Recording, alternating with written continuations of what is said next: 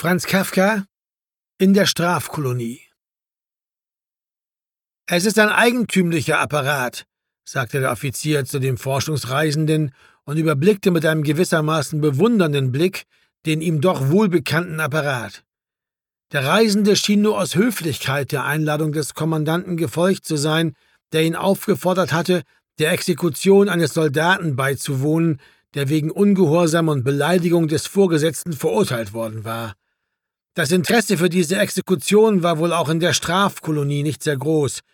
Wenigstens war hier in dem tiefen, sandigen, von kahlen Abhängen ringsum abgeschlossenen kleinen Tal außer dem Offizier und dem Reisenden nur der Verurteilte, ein stumpfsinniger, breitmäuliger Mensch mit verwahrlostem Haar und Gesicht und ein Soldat zugegen, der die schwere Kette hielt, in welche die kleinen Ketten ausliefen, mit denen der Verurteilte an den Fuß- und Handknöcheln sowie am Hals gefesselt war und die auch untereinander durch Verbindungsketten zusammenhingen. Übrigens sah der Verurteilte so hündisch ergeben aus, dass es den Anschein hatte, als könnte man ihn frei auf den Abhängen herumlaufen lassen und müsste bei Beginn der Exekution nur pfeifen, damit er käme. Der Reisende hatte wenig Sinn für den Apparat und ging hinter dem Verurteilten fast sichtbar unbeteiligt auf und ab, während der Offizier die letzten Vorbereitungen besorgte, bald unter den tief in die Erde eingebauten Apparat kroch, bald auf eine Leiter stieg, um die oberen Teile zu untersuchen.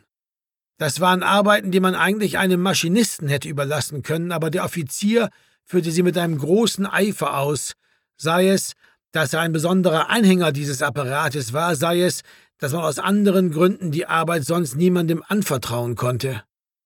Jetzt ist alles fertig, rief er endlich und stieg von der Leiter hinunter. Er war ungemein ermattet, atmete mit weit offenem Mund und hatte zwei zarte Damentaschentücher hinter den Uniformkragen gezwängt. Diese Uniformen sind doch für die Tropen zu schwer, sagte der Reisende, statt sich, wie es der Offizier erwartet hatte, nach dem Apparat zu erkundigen.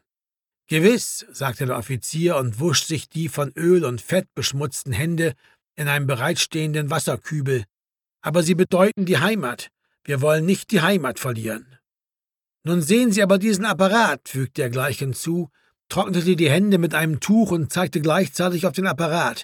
Bis jetzt war noch Händearbeit nötig, von jetzt aber arbeitet der Apparat ganz allein. Der Reisende nickte und folgte dem Offizier. Dieser suchte sich für alle Zwischenfälle zu sichern und sagte dann, es kommen natürlich Störungen vor, ich hoffe zwar, es wird heute keine eintreten, immerhin muss man mit ihnen rechnen. Der Apparat soll ja zwölf Stunden ununterbrochen im Gang sein. Wenn aber auch Störungen vorkommen, so sind es doch nur ganz kleine, und sie werden sofort behoben sein.